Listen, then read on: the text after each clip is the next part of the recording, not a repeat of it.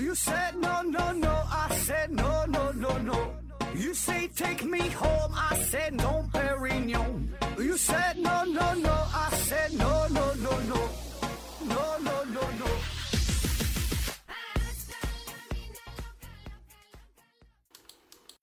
拼命探索，不计后果。欢迎您收听《思考盒子》，本节目由喜马拉雅平台独家播出。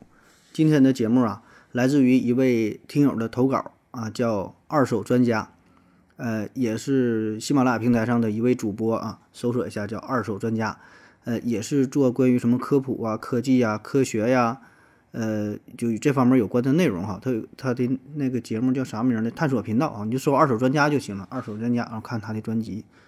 呃，今天呢，他投稿的内容呢叫“时间只是一个概念”啊，说说这个时间这个话题，说时间呢究竟是否存在？哎，这个呢是一个很难回答的问题。呃，就是没问题的时候吧，你可能觉得时间就是时间呗，一看钟哈，知道几点了。但是当你深深思考之后，你会发现这个时间呢并不那么简单，甚至呢很难去定义啊。人们也会很不理解哈，怎么会有人提出这样的问题呢？哎，但是当你仔细一想，你会发现这个时间呢真的是太神奇了啊。所以呢，今天就聊一聊时间。第一个问题呢，就是时间到底有有没有开端？那如果说时间没有开端的话，就会出现这样一个哲学上的问题。那既然它没有开端的话，那么从过去到现在就应该花掉无限长的时间才对。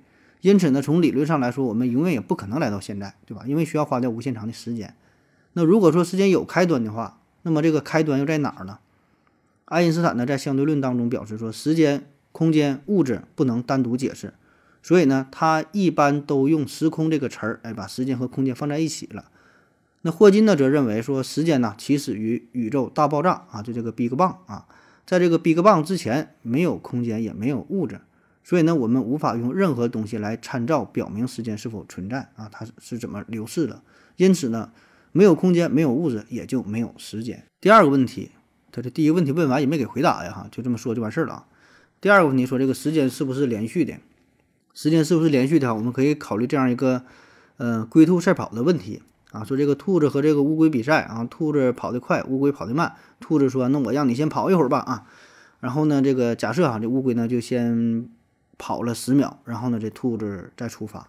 这时候呢，乌龟就说：“啊，那我先跑十秒，你永远也追不上我。虽然你跑得快，也没有用啊。为啥呢？你看啊，假设啊，咱说这乌龟的速度呢是每秒一米，兔子的速度呢是每秒两米。”那么兔子让乌龟先跑十米，兔子呢就跑出了十米。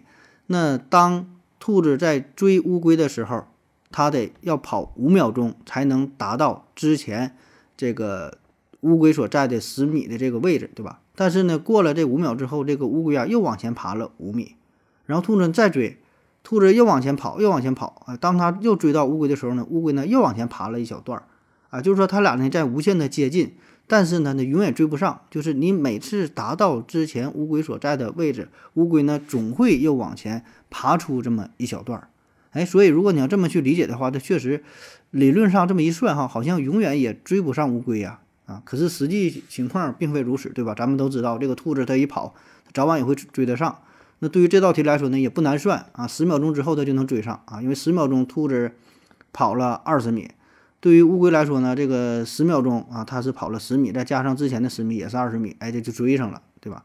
所以呢，通过这个结论，我们就可以推导出这个时间呢，它并不是连续的啊，它是有最小的一份儿啊。这个时间最小的这个量哈，就就叫做普朗克时间啊，大概呢就是十的负四十三次方秒啊，非常非常小，非常非常短。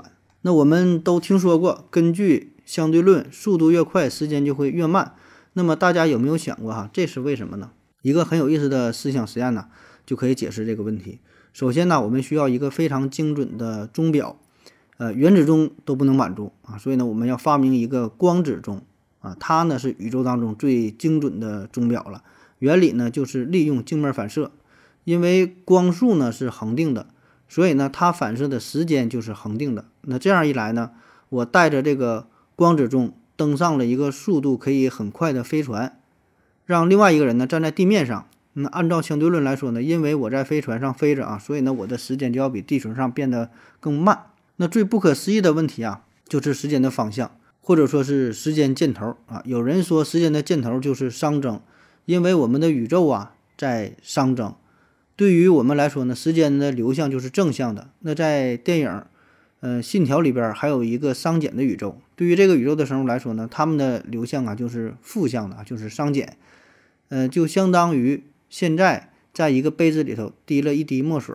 那在我们这个世界里，这个墨水呢就会在杯子里呢不断的扩散，最终呢把整个水啊都染的变了颜色。但是在熵减的宇宙当中呢，就是一个浑浊的液体，然后呢聚集出一粒墨水，相当于水这和墨呀自动哎就分开了。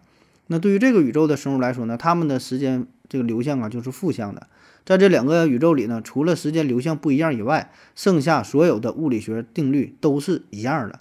也就是对于物理学家来说，时间的流向不会对它产生任何影响，因此呢就没有负时间。